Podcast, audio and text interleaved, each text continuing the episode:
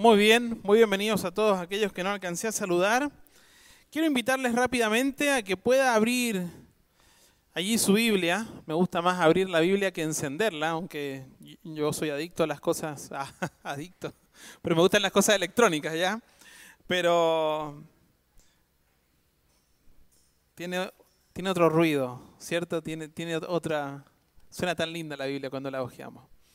Bueno, Jueces capítulo 4, allí donde estamos estudiando, comenzamos el capítulo 4 y capítulo 5 el miércoles pasado y eh, estamos aprendiendo mucho, mucho. En el caso mío estoy aprendiendo mucho y le doy gracias al Señor porque si bien es uno de los libros más tristes que tiene la Biblia, recordemos que la Biblia está contando también la historia de redención del Señor, ¿sí?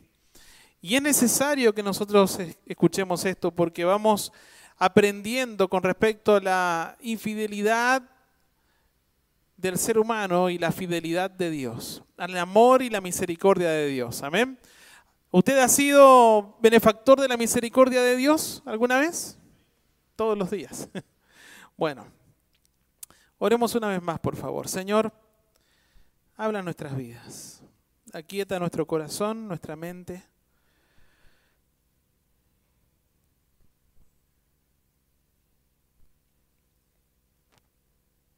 En el silencio tú hablas, Señor. Y permítanos escuchar tu voz. Que este siervo inútil pueda llevar a tu pueblo, a tu iglesia, el mensaje que quieres que tu iglesia escuche, Señor. En Cristo Jesús. Amén. Muy bien, hemos visto tres libertadores. Recuerden de que estamos, jueces va a mostrar una rueda, ¿sí? Que es una rueda muy triste. Es una rueda en la cual vamos a ver de que el pueblo se olvida del Señor, deja de hacer lo que Dios desea. Allí Dios, en cumplimiento a su, a su promesa que él había dicho, si obedecían iban a ser bendecidos y si desobedecían iban a ser castigados. ¿sí? Eso lo dijo el Señor allí en Deuteronomio. Ya se los había dicho al, al pueblo.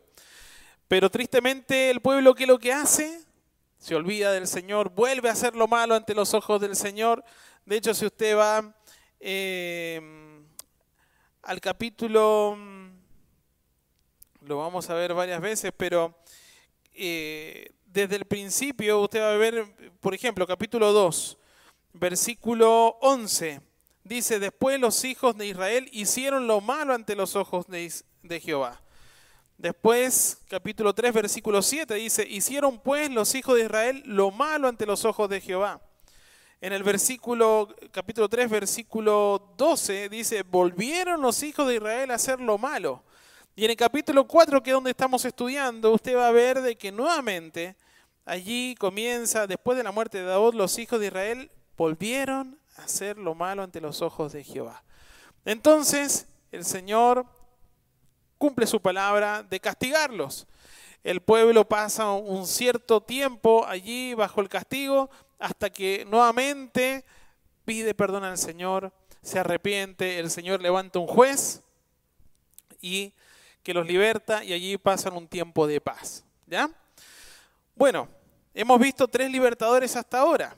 El primero fue Otoniel, que significa Jehová es poderoso, que libró a Israel de manos de Cusam Rizataim, rey de Mesopotamia, al cual sirvieron, escuche esto, ocho años. O sea, pasó ocho años para que ellos reconocieran de que estaban mal. Después el segundo libertador fue Aot, que significa unión o poderoso, quien libró a Israel de Eglón. ¿Se acuerda que Eglón era un hombre muy gordo?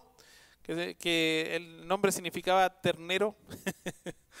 era muy gordo y bueno, dice que cuando enterró ahí el, sable que llevaba porque era zurdo, ¿se acuerdan? Dice que lo que fue tan adentro que hasta la empuñadura quedó ahí en la grosura y después salió todo allí, quedó todo hediondo, por no decir otra cosa. Bueno, y después eh, también estuvimos viendo con respecto a Samgar, que es un solo versículo en la Biblia, no tenemos mucha historia pero, pero sí, eh, bueno, Samgar significa el que huye, Pero Dios utilizó a, esto, a este que huía para enfrentar allí, y dice la palabra del Señor, que mató a muchos. Ahí en capítulo 3, versículo 3, 31 dice, después de él fue Samgar, hijo de Anat, Samgar significaba eso, el que huye, pero fíjense lo que hizo, el cual mató a 600 hombres de los filisteos, que es la primera vez que se menciona aquí a los filisteos, que lo vamos a ver durante toda la historia, cómo fueron allí permanente, un castigo para el pueblo, ¿ya? ¿Y con qué los mató? Con una aguijada de bueyes. Así que allí tenemos este que significaba el que iba a huir, solo mató a 600. El que era zurdo, que nadie daba nada porque tenía su mano derecha imposibilitada, también fue un juez que libertó. Y en el capítulo 4 y capítulo 5, básicamente en el capítulo 4 vamos a ver a dos mujeres que el Señor utiliza. A dos mujeres que en esa época podrían decir, bueno, pero, pero ¿qué va a hacer una mujer si no son guerreras, si no pueden usar las armas contra estos hombres entrenados? Bueno, vamos a ver lo que Dios hace a través de ella. Y en este tercer ciclo de descarriamiento espiritual de Israel y esta cuarta intervención de parte de Dios por medio de jueces, ¿sí? vamos a ver entonces eh, algunos personajes importantes que el Señor levanta. Débora, a Barak, y eso comenzamos ya a estudiarlo el miércoles pasado, por lo tanto no lo vamos a estudiar nuevamente ahora, pero sí quería que, me gustaría que hagamos como un un breve resumen ¿ya? de la condición en la cual en este capítulo 4 nos vamos a encontrar con Israel. Israel, mis amados hermanos, si usted quiere notar allí, en el capítulo 5, versículo 6, ¿sabe lo que va a mostrar? Va a mostrar de que el pueblo de Israel tenía una mala comunicación entre las tribus. Esta es la condición. Fijémonos la condición de Israel versus la condición de eh, eh, Císara, ¿ya? O de este eh, enemigo que tenía en ese momento. La condición de Israel era que tenía muy mala comunicación entre las tribus. Capítulo 5, versículo 6 dice, quedaron abandonados los caminos y los que andaban por la senda se apartaban por senderos torcidos. Qué tristeza es esa, ¿no? Cuando uno ve que alguien que amaba al Señor finalmente termina descarriado, termina eh, entristecido por no seguir al Señor, porque pruebas tenemos todos, ¿o no? Hermanos, no todos los días tenemos el mayor de los gozos para venir, pero es cuando más lo necesitamos. No todos nos levantamos, todos los días nos levantamos con una tremenda sonrisa, pero vamos al Señor y el Señor pone gozo en nuestras vidas. Podemos estar pasando muchas dificultades, pero es el Señor nuestra fortaleza y nuestro consuelo. Ahora, sigamos viendo la condición de Israel. Las ciudades estaban sobrepobladas con personas que habían sido abandonadas y, escuche esto, desanimadas. Capítulo 5, porque si usted va al capítulo 5, dice, bueno, todo este cántico de Débora, pero allí está Débora indicando la situación también de Israel. Capítulo 5, versículo 7 dice, las aldeas quedaron abandonadas en Israel, habían decaído. Qué tristeza. ¿Se da cuenta? ¿Se va haciendo el panorama de Israel? Bueno, capítulo 5, versículo 8 dice, cuando escogían nuevos dioses, wow, cuando escogían nuevos dioses, la guerra estaba a las puertas. ¿Se veía escudo o lanza entre 40.000 de Israel? Las ciudades siempre estaban bajo amenaza de guerra, queridos hermanos. Eso es lo que está hablando allí. Como ellos no buscaban al Dios verdadero, sino que buscaban en otros dioses falsos que no existen la solución para lo que ellos necesitaban. Estaban siempre allí rodeados de guerra.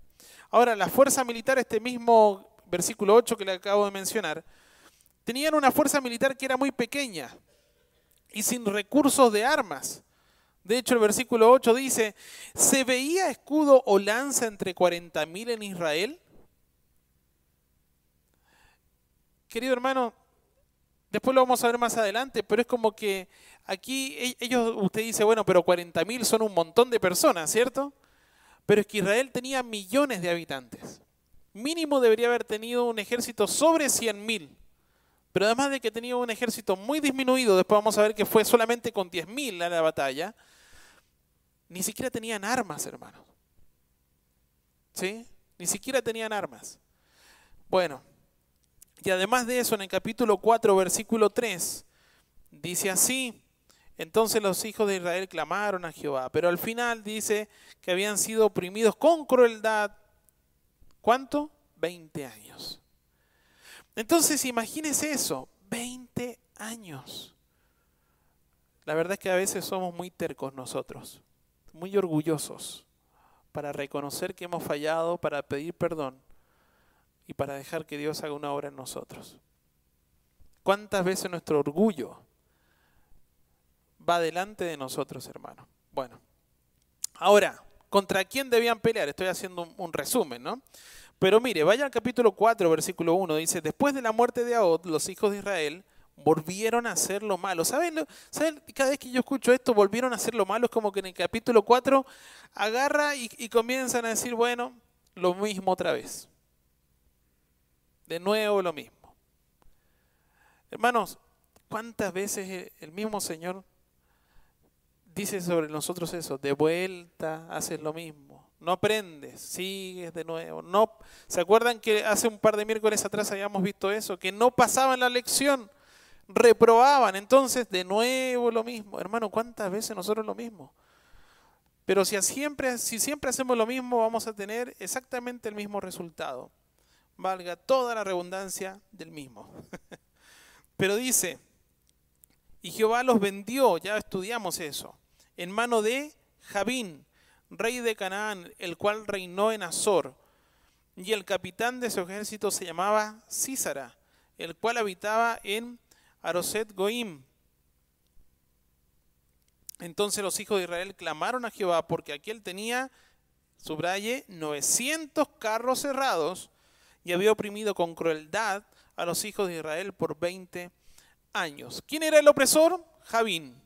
¿Sí? Javín, rey de Canaán. Él estaba muy bien organizado y tenía un capitán allí del ejército que se llamaba Císara.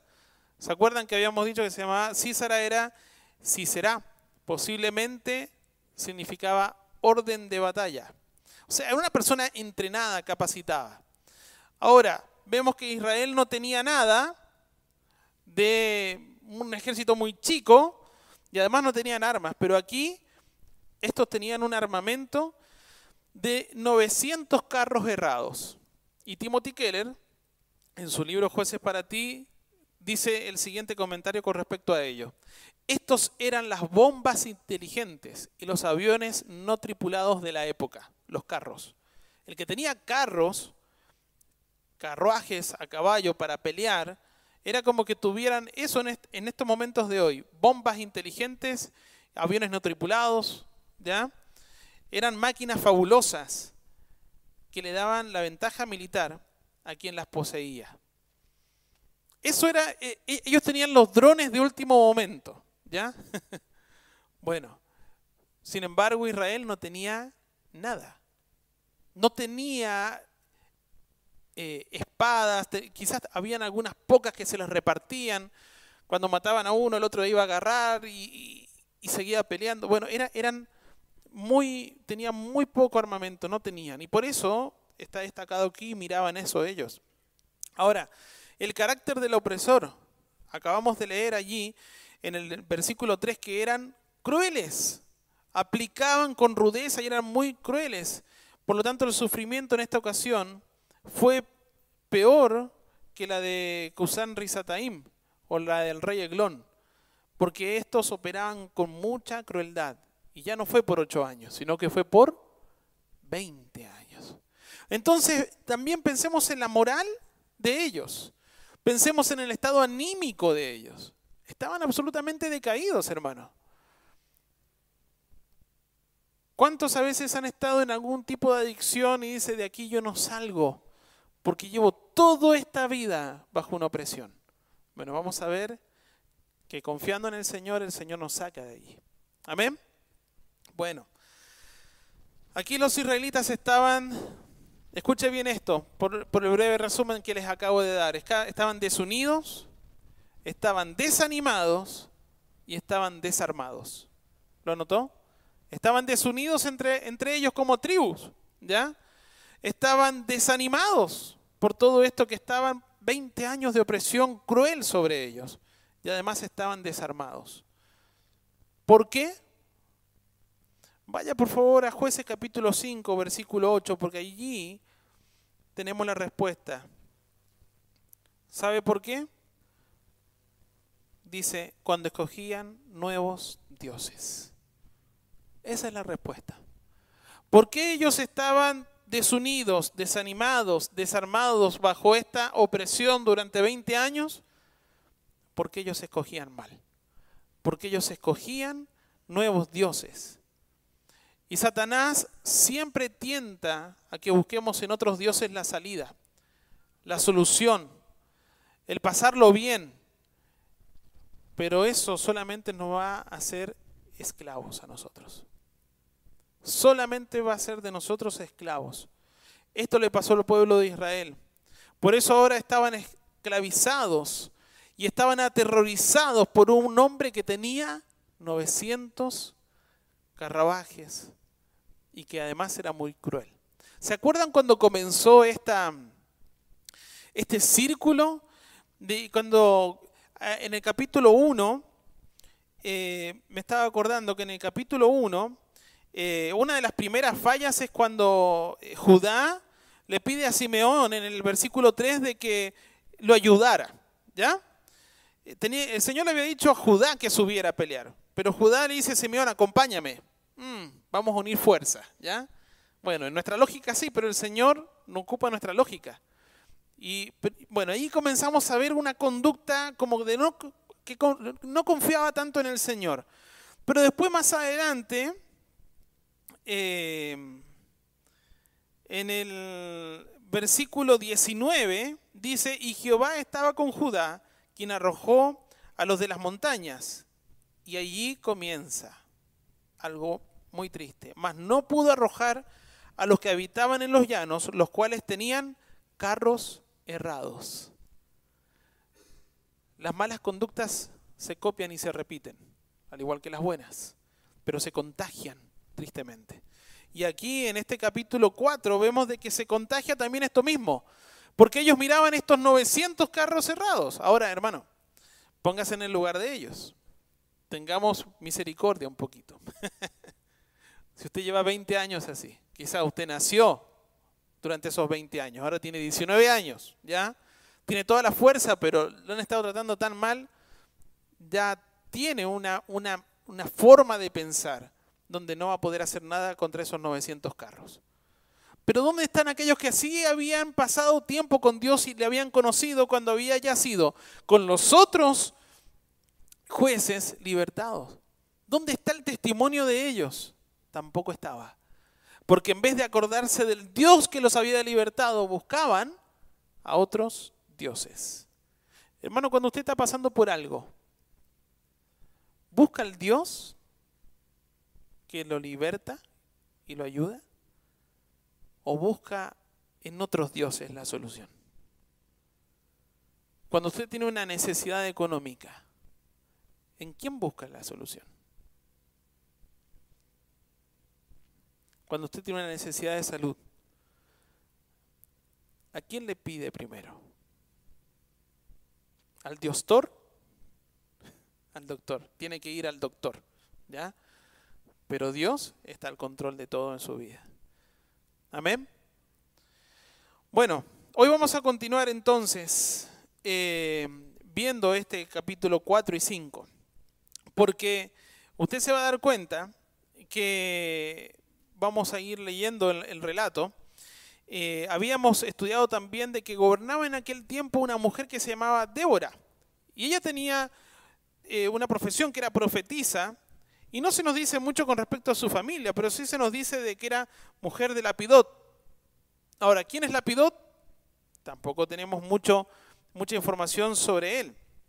Pero sí ella tenía sabiduría de Dios porque dice en el versículo 5 lo siguiente, acostumbraba sentarse bajo la palmera de Débora, entre Ramá y Betel, en el monte de Efraín y los hijos de Israel subían a ella a juicio. Esto es como lo más cercano a lo que se conoce a un juez, ¿ya? Que venían, pedían resolver una situación y ella indicaba, ¿se acuerda? ¿Algún caso así en la Biblia? Cuando vinieron una mujer, dos mujeres disputándose la vida de un niño.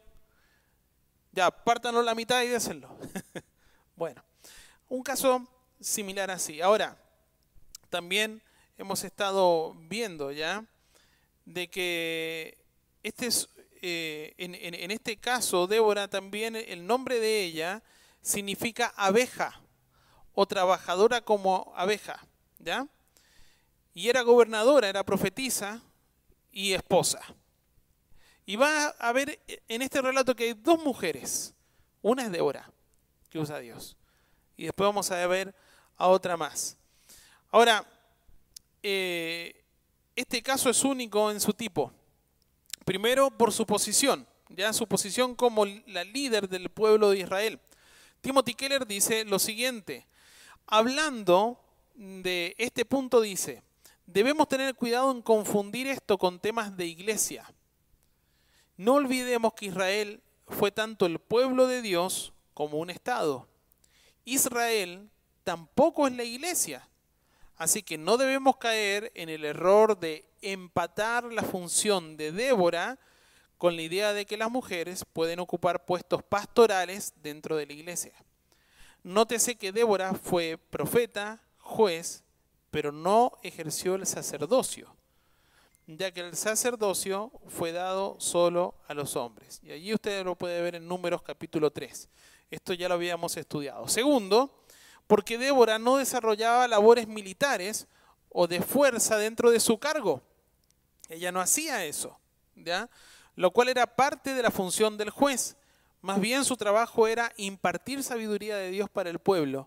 Y ella tuvo que buscar apoyo en esta área de, de guerra, ¿ya?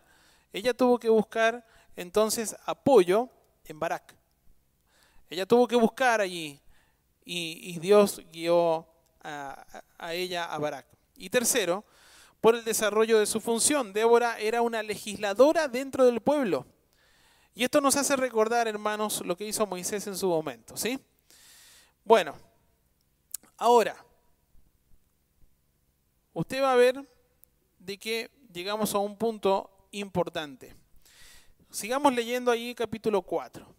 Dice, gobernaba en aquel tiempo a Israel una mujer, Débora, profetisa, mujer de la Pidot, y acostumbraba a sentarse bajo la palmera de Débora entre Ramá y Betel, en el monte de Efraín, y los hijos de Israel subían a ella para juicio. Algo importante de, Débora, mis hermanos, es que también nos hace, sin lugar a dudas, Dios estaba capacitando a Débora, ¿cierto? Dios estaba usando a Débora, pero era en un tiempo también particular, donde el liderazgo de los hombres se había perdido. No había liderazgo de los hombres. Ahora, era, ¿es malo usar a una mujer? No, no, no. Pero eso no estaba en los planes del orden del Señor. Cuando los hombres se esconden, las mujeres sacan la cara. Aunque esto no es el orden esperado por Dios, Dios puede capacitar a las mujeres para sacar adelante aún las tareas menos pensadas. Porque los hombres somos preparados como para las cosas más brutas, ¿cierto? Hablando de guerra. Bueno, ahora hay películas donde las mujeres la llevan en las guerras y tienen fuerzas y matan a, cientos. Bueno, pero esas son películas. Bueno, en la práctica, mis queridos hermanos, eh, esto no estaba en el... Eh, no es como Dios lo ha diseñado. Pero el Señor usó a esta mujer de una manera tremenda, tremenda. Por eso, eh, miren, a uno como pastor muchas veces llegan, a veces llegan más las mujeres que los hombres, pidiendo oración por su esposo, porque el esposo es el que está débil en la fe, porque el esposo es el que no quiere congregarse, porque es el esposo que está alejado y apartado del Señor. Y pocas veces vienen los hombres a pedir ayuda y oración por las esposas. Y eso muestra la, triste realidad de que muchas veces el hombre está dejando de ejercer su sacerdocio dado por Dios. Acá no es un tema de machismo ni feminismo, ¿ah? es lo que Dios ha establecido. Y ese orden dado por Dios se está dejando muy de lado en muchos lugares. Bueno, continuemos. Dice, y ella envió a llamar a Barak. Y aquí es donde está esto. Miren, hijo de Abinoam, de sedes de Neftalí, y le dijo, mira la, pregunta, Barak significa relámpago, ¿ya? Pero mire la pregunta que le hace, ¿no te ha mandado Jehová, Dios de Israel, diciendo, ve, junta tu gente en el monte de Tabor, y toma contigo diez mil hombres de la tribu de Neftalí y de la tribu de Zabulón, y yo te atraeré hacia ti al arroyo de Sisón a Císara, capitán del ejército de Javín, con sus carros y su ejército, y lo entregaré en tus manos? ¿Se da cuenta de esa pregunta, mis hermanos? Cuando yo leo esto por primera vez, yo me digo, a ver, Débora le está llamando la atención a Barak. Lo está llamando, ven acá. ¿No te ha dicho Dios que hagas esto? ¿Qué estás esperando, pues, hombre? ¿No le suena parecido a lo que le acabo de mencionar recién? Cuando las esposas en las iglesias dicen, pero si tú eres el hombre de la casa, ¿por qué no oras? ¿Por qué no lees? ¿Por qué no quieres servir? ¿Por qué no quieres estar en la iglesia? ¿Por qué siempre te tengo que estar empujando? bueno, yo voy haciendo como esa comparación un poquito, ¿ya? Porque tristemente además, Barak sabe lo que hace, pone una condición. Fíjese, así es como responde este gran guerrero, que no sabemos si era un guerrero, pero sí tenía esa misión y era un hombre, ¿ya? Y así es como responde en el versículo 8. Barak le respondió. Yo, yo, yo, yo, me imagino el, tono, ¿no? No sé, no sé si era tartamudo o no, pero yo me imagino que estaba muerto de miedo. Este, si tú fueres conmigo, yo iré. pero si no fueres conmigo no iré. O sea, me da risa, la verdad, que, pero veo a este hombre como que estaba aterrorizado allí, ¿ya? Porque no, no suena como la respuesta de un guerrero, hermano, sino que suena como la respuesta de un cobarde. Si Dios ya le había dicho, ¿por qué no lo había hecho? Y aquí Débora le está llamando la atención, ¿por qué no has hecho esto? Y él lo que viene es que responde, bueno, es que si tú vas conmigo, yo voy. Y si tú no vas, yo no voy. ¿Usted se imagina la respuesta a esa? En ese momento. Bueno, es triste. Ahora, ¿por qué pidió Barak tal cosa? ¿Qué podría hacer en la práctica Débora en el campo de batalla, mi hermano? ¿Qué podía hacer Débora? Se agarraba quizá una espada que pesaba 5 kilos y, la hacía para atrás y se dislocaba el hombro, porque no sabemos la fuerza que ella tenía, si era grande, pequeña, no, no sabemos eso. Pero ¿Usted alguna vez ha estado dos minutos con los brazos en alto? Como comienza a doler, ¿cierto? Hoy yo estuve poniendo unas cañerías así y después agarraba el martillo con acá, descansaba un ratito, el taladro por acá, después volvía. Porque uno se cansa, se cansa, hermano. Imagínese peleando. ¿Usted ha visto alguna pelea alguna vez? De boxeo, de la MMA, lo que sea. Los rounds, dependiendo, dos minutos, tres minutos, cinco minutos, dependiendo de la categoría. ¿Y qué han destruido? Tres rounds, cuatro rounds. Imagínese todo un día peleando. No es cosa cualquiera. Bueno, ¿qué podía hacer Débora en ese momento, ya? En el campo de batalla. Y esto nos demuestra de que Barak estaba poniendo la confianza no en Dios. Y por lo tanto, en este momento iba a comenzar a ser probada la confianza de Barak en quién estaba depositada. ¿sí? Porque Barak, ¿qué es lo que hace? Condiciona su obediencia. Condiciona su obediencia. Si Dios te envía a algún lado, mi hermano, mi hermana, te pide hacer algo, no condiciones al Señor. No condiciones tu obediencia al Señor, tú tienes que hacerlo. Pero Barak comienza a condicionar y a poner esto allí en el medio. Y Débora, ¿qué es lo que hace? Acepta la respuesta. Pero fíjese cómo, versículo 9, ella dijo, ¿qué dijo? Decidida, iré contigo. Iré contigo. ¿Ya? Mas no será tuya la gloria de la jornada que emprendes. Ahí está. Porque en mano de mujer venderá Jehová a Císara. Y levantándose Débora, fue con Barak a Cedes. Y juntó Barak a Zabulón y a Neftalí en Cedes y subió con diez mil hombres a su mando. Y Débora subió con él. Yo voy a ir, se levantó y fue, juntaron la gente y fue. Esa era Débora, decidida, ¿se da cuenta? Yo no sé si tenía, qué, qué problema tenía allí Barak. Pero sí podemos ver un corazón que no estaba depositando su confianza en el Señor. Y quizás quería que Débora, que si era respetada delante de las personas como jueza, supongo, ¿ya? fuese con él. Porque así quizás la gente le iba a obedecer. ¿A veces no ha pasado eso? Bueno, esto no se lo cuenten a nadie, corten la transmisión. Pero a veces nosotros decimos, esto es un secreto ya. A veces nosotros le decimos al pastor Rodrigo, Pastor Rodrigo, si usted manda el WhatsApp, la gente contesta. Si lo mandamos nosotros, nadie nos contesta. Bueno, yo, me imagino una situación así. Débora, si tú les dices, o te ven al lado mío, van a ir conmigo y no van a cuestionar nada. Pero si voy solo, no me van a pescar. No sé si usaban esa palabra, no creo.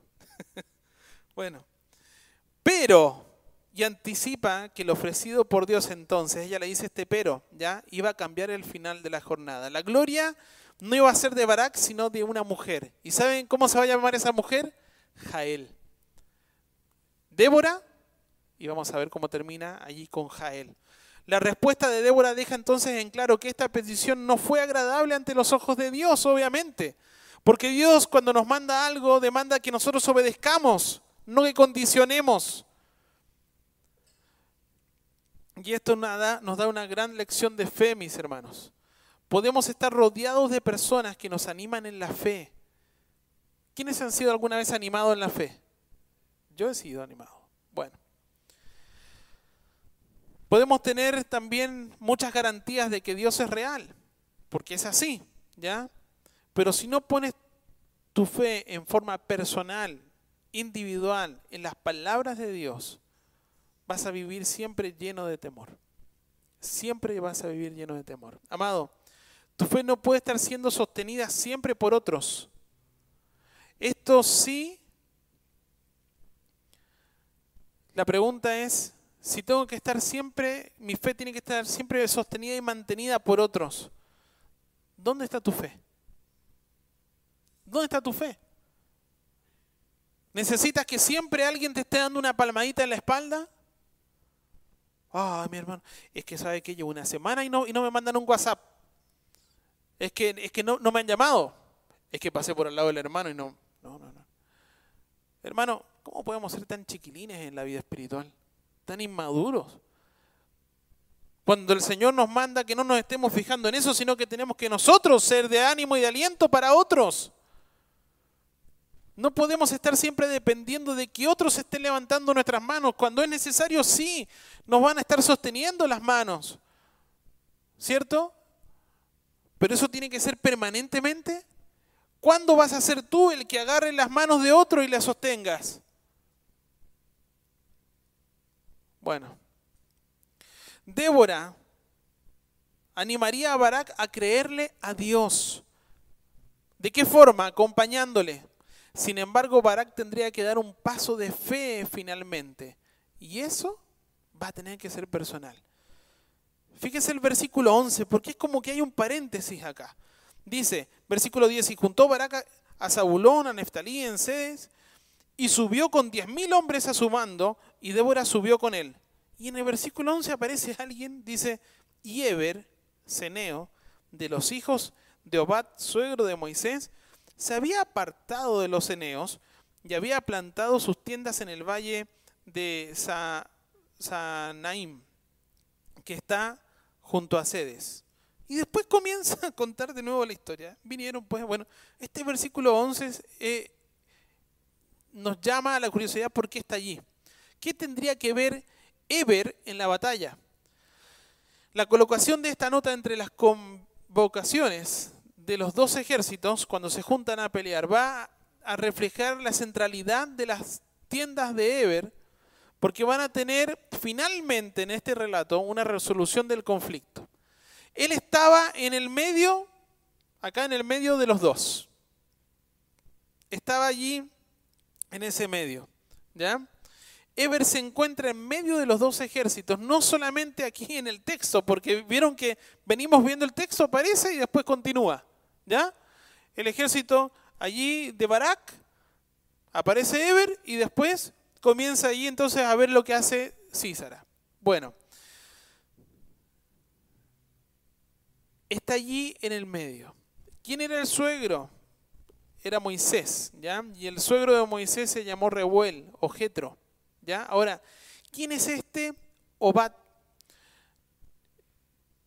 Bueno, es hijo de Reuel o Jetro, es decir, su cuñado. Ahí usted lo puede buscar después en Números capítulo 10, versículo 29. Ahora, aparece allí y recuerde que ahora quizás no tiene mucha importancia, pero después sí lo va a tener este eh, hombre que aparece allí. Ya, Eber, en el versículo 11. Continuamos con el relato, porque ahora viene el combate. Versículo 12. Vinieron pues a Císara las nuevas de que Barak, hijo de Abinoam, había subido al monte Tabor. Ya, prepárese porque esto es como si fuese a ver al cine una gran película de acción, ¿ya? Entonces viene por este lado Barak con 10.000 y de hora, y por este lado, ¿qué es lo que comienza a hacer Císara? Le llegan las noticias y se junta allí y subieron al monte de Tabor. Versículo 13. Y reunió Císara todos sus carros y nuevamente dice, ¿cuántos eran? ¿Cuántos? 900 carros cerrados, con todo el pueblo que con él estaba, desde Orosep Goim hasta el arroyo de Sison. Entonces Débora dijo a Barak, ahí está Débora de nuevo, levántate, pues este es el día en que Jehová ha entregado a Císara en tus manos ¿No ha salido Jehová delante de ti? ¿Qué pregunta? ¿Qué pregunta? Y allí Barak, ¿qué hizo? Descendió del monte de Tabor y diez mil hombres en pos de él. Y Jehová quebrantó a Císara, a todos sus carros y a todo su ejército, a filo de espada delante de Barak. Y Císara descendió del carro y huyó a pie. Bueno, Aquí que sucede una derrota totalmente inesperada para Císara y su ejército. Ahora, la pelea, hermanos, quiero que imaginen este escenario. Muy favorable para Císara, pero muy desfavorable para el pueblo de Israel. ¿Por qué? Porque se da en el valle de Jezreel, ¿ya? Y esto incluye la ribera de Sison. Usted dirá, sí, yo estuve allí de vacaciones el otro día. Bueno, si lo quiero más o menos contar cómo es. Yo tampoco he estado, ¿ya? Pero los comentaristas dicen esto, ¿ya? Que en la ribera de Sison, la cual es una superficie seca y plana. Eso era, una, una superficie seca y plana. Este era el lugar perfecto para los carruajes cerrados de Cícera. ¿Para qué? Seca y plana, los carruajes corren a gran velocidad y no hay nada, ¿cierto? Que les impida el avanzar. Porque si es un lugar empantanado, ¿qué sucede? Se quedan allí los carruajes y no pueden avanzar. Bueno, seco y plano para poder allí avanzar contra este ejército pequeño de los israelitas. Sin embargo, Dios le reveló a Barak a través de Débora que ahí era exactamente donde debían pelear. Era el lugar más favorable para Císara y el más desfavorable para Israel. Está en ese escenario, ¿cierto? Hermanos, era, era como salir a, pelear con pistolitas de agua cuando los otros venían con ametralladora de verdad. Era como salir a andar, eh, atacarlos en bicicleta. ¿Ya? Acá estaban las auroritas, esas bicicletas chiquititas antes, ¿no? Bueno, pero es como salir una bicicleta a pelear contra un tanque de guerra. ¿Qué podían hacer? Nada. En el lugar más desfavorable de todos, allí es donde el Señor nos manda a pelear. ¿Ya? Pero los israelitas, ¿saben lo que hicieron? Confiaron en Dios. Y se, usted se da cuenta en el texto de que no pidieron explicaciones. No le dijeron a Barak, pero ¿cómo vamos a ir ahí? Si ahí, nos van a, matar a todos en un segundo, no vamos a durar nada. No, no hicieron nada de eso, sino de que Barak les dice, y estos diez mil fueron con él. Confiaron en Dios. No pidieron explicaciones. Pero nosotros cuántas veces pasamos pidiéndole explicaciones al Señor. ¿Estás seguro, Señor? ¿Estás seguro que esa es tu voluntad? ¿Estás seguro? Pero no, Señor. Mucho gasto, mucho tiempo, estoy cansado, pero... Y empiezan los peros. Ahora, ¿cómo hizo Dios para ayudar a Barak en esta pelea? Jueces capítulo 5, versículo 19. Dice así, vinieron reyes y pelearon. Entonces pelearon los reyes de Canaán en Tanac junto a las aguas de Megido, mas no llevaron ganancia alguna de dinero. Desde los cielos Escuche esto, hermano. Desde los cielos pelearon las estrellas, desde sus órbitas pelearon contra Císara. Los barrió el torrente de Sison, el antiguo torrente, el torrente de Sison. Marcha, oh alma mía, con poder.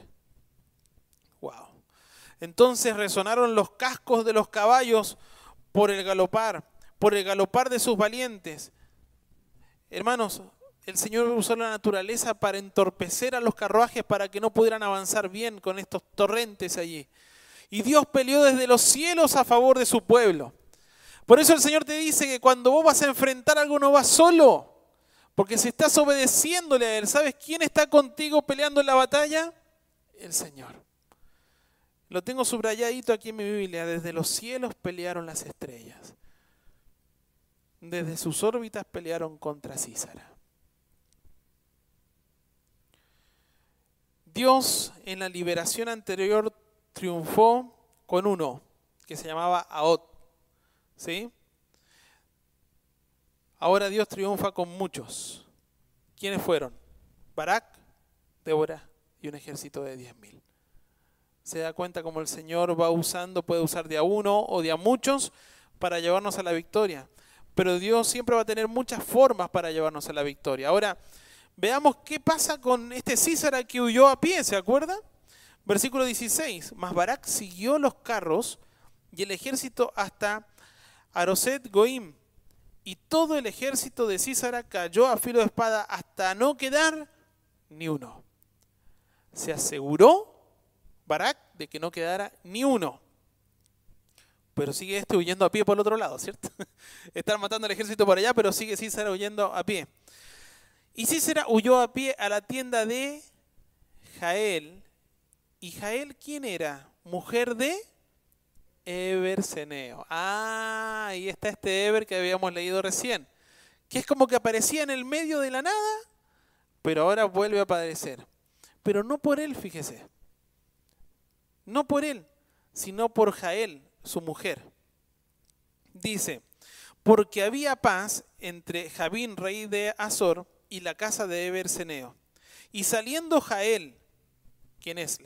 Jael la esposa de Eber, ¿cierto? A recibir a Císara, que venía huyendo, le dijo, ven, señor mío, ven a mí, no tengas temor. Y él vino a ella a la tienda, y ella le cubrió con una manta. Y él le dijo, te ruego me dejes, me des de beber un poco de agua, pues tengo sed. Y ella abrió un odre de leche y le dio de beber y le volvió a cubrir. Y él le dijo, estate a la puerta de la tienda, y si alguien viniere y te preguntare diciendo, ¿hay aquí alguno? Tú responderás que no. Mentiroso, ¿cierto? ¿Cuántas veces lo mandaron a ustedes decir, si tocan el timbre, dile que no estoy? Dice mi mamá que no está. bueno, algo parecido. Pero fíjese lo que pasa.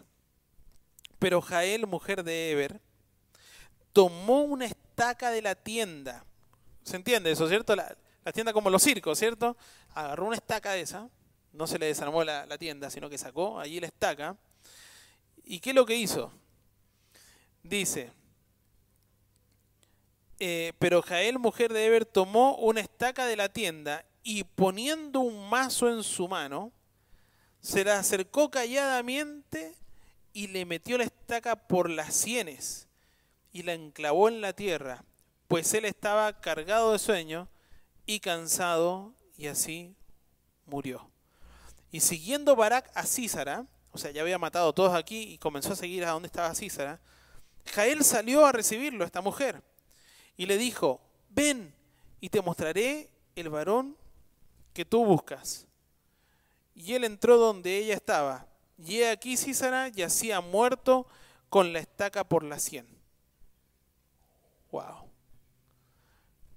Estamos con musiquita de fondo. Queridos hermanos, Císara fue un abusador de mujeres. Jueces capítulo 5, versículo 28. Dice así, la madre de Císara se asoma a la ventana y por entre las celosías a voces dice, ¿por qué, ¿por qué tarda su carro en venir? ¿Por qué las ruedas de sus carros se detienen? Las más avisadas de sus damas le respondían, y aún ella se respondía a sí misma, ¿no ha hallado botín y lo están repartiendo a cada uno una doncella o dos? las vestiduras de los colores de Císara, para Císara, las vestiduras de bordados de colores, la ropa de color. Él era un abusador. ¿sí? Este era Císara. Y Dios obró en Jael, esta mujer, quien decide ponerse del lado de Israel. Y es por eso que hace esto. Y, hermanos, Dios usa armas inesperadas. Primero usa leche. ¿Qué hizo con la leche? Le dio sueñito. ¿Vio que las guaguas cuando uno le da leche, los hombres no, pero le damos leche así, ¿cierto? ¿Qué pasa con la guagua? Toma la leche, botan los chanchitos y duermen plácidamente. ¿A cuánto no le han dicho en la noche es que tengo insomnio? Bueno, tómate un vasito de leche y te va a dormir tranquilito, ¿ya? Bueno, venía cansado, había corrido, había peleado, le da leche y esa fue un arma mortal. ¿Por qué? Porque se durmió y le dio a Jael la oportunidad de qué? De agarrar esta estaca, acercarse. Te la puso en la cabeza. ¡Pum! Y ahí quedó clavado. Una cuestión grotesca, ¿cierto? Es, es feo, pero eso es lo que está describiendo la Biblia. Bueno. Era una punta larga la estaca, dice, y puntiaguda, para penetrar el, suelo, el suelo que era muy duro. Y entre los beduinos modernos la mujer pone la tienda. Y, es probable que Jael sabía manejar la estaca y el mazo bastante bien. ¿Ya? Por lo que hizo, sabía dónde estaba y cómo usarlo. Ahora, Jael triunfó ese día. ¿Se acuerda que Débora le había dicho, la gloria de la batalla no va a ser tuya, sino que va a ser de una mujer. ¿Quién era esa mujer? Jael. Jael. ¿Ya? Dios permitió que fuera en el gobierno de una mujer llamada Débora y en la carpa de una mujer que se llamaba Jael, que este hombre César encontrara la muerte. Dios sabe, escucha bien esto, Dios sabe humillar a los soberbios y dar el pago que cada uno se merece. Los israelitas dieron todo el crédito a Dios, hermanos. Y Débora compuso este poema hermoso que tenemos en el capítulo 5, ¿ya? que hemos ido tocando algunos versículos. En resumen, este capítulo 5, ¿sabe lo que, si usted lo lee completo, en resumen va a decir esto? La batalla es del Señor. La batalla es del Señor.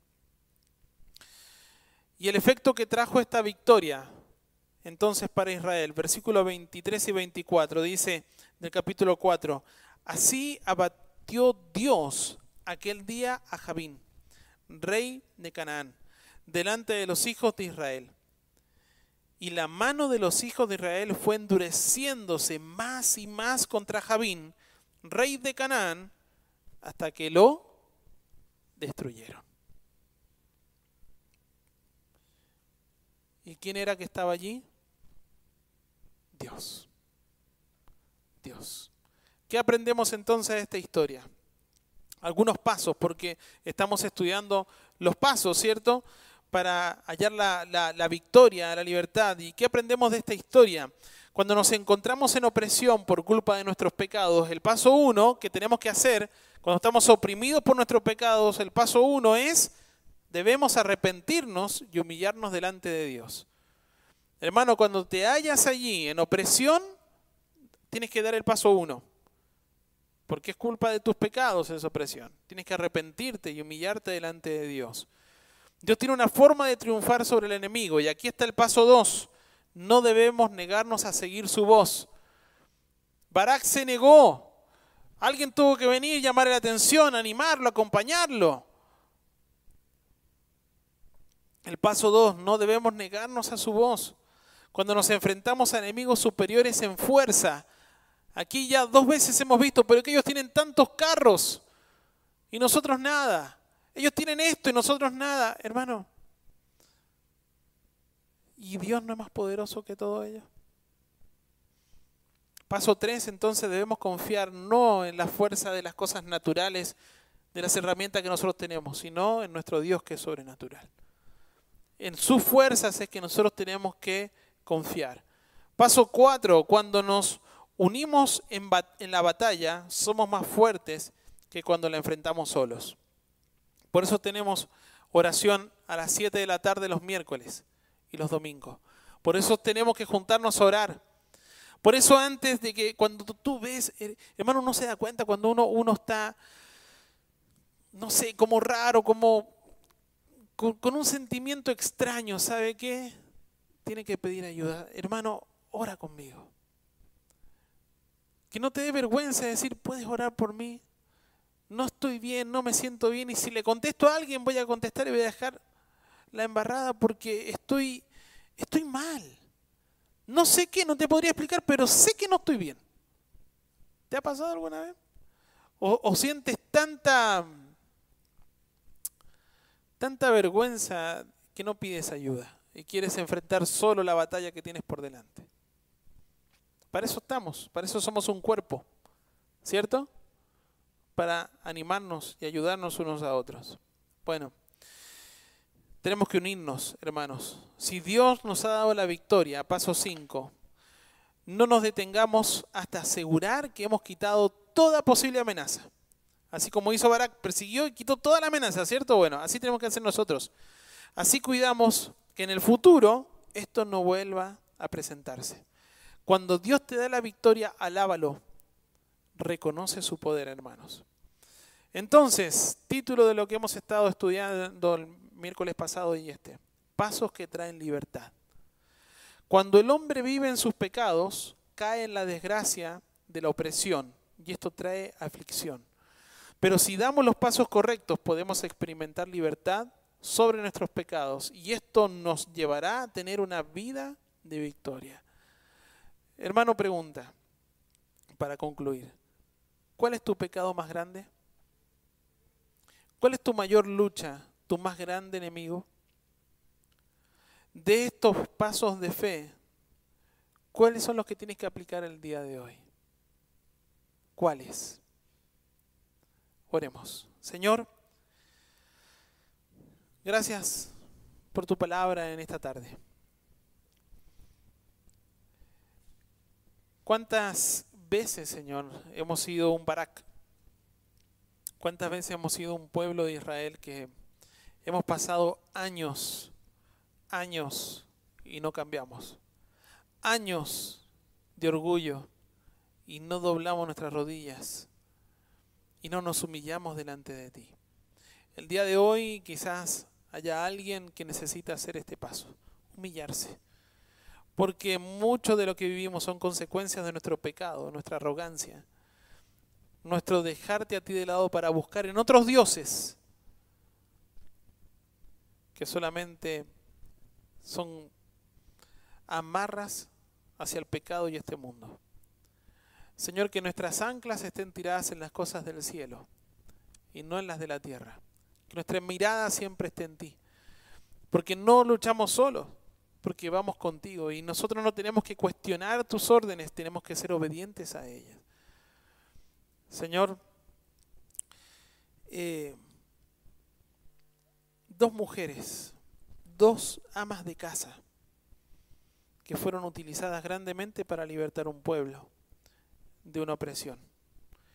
Donde quizás el mundo esperaba en ese momento de que se levantaran grandes guerreros. Hasta un Barak no quería salir solo a la batalla, sino salía con Débora. Pero Señor, que nosotros seamos de aquellos que levantamos los brazos de aquellos que están desalentados. Cuando ese ya está afirmado en ti, Señor, ese continúe levantando los brazos de otros. Pero que no seamos de aquellos que siempre constantemente necesitamos que otros nos estén dando palmaditas en la espalda.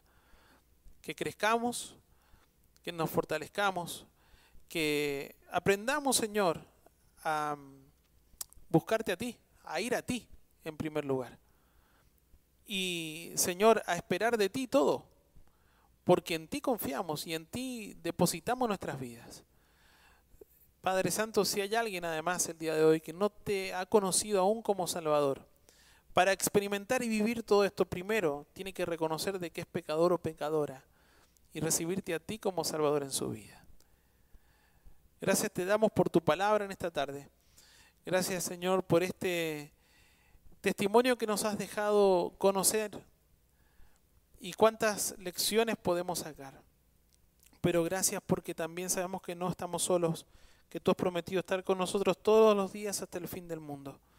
Y que es tu Espíritu Santo quien está con nosotros, Señor, y que tú peleas la batalla por nosotros. Pero como decía Débora aquí en tu palabra, desde los cielos pelearon las estrellas, desde sus órbitas pelearon contra Císara.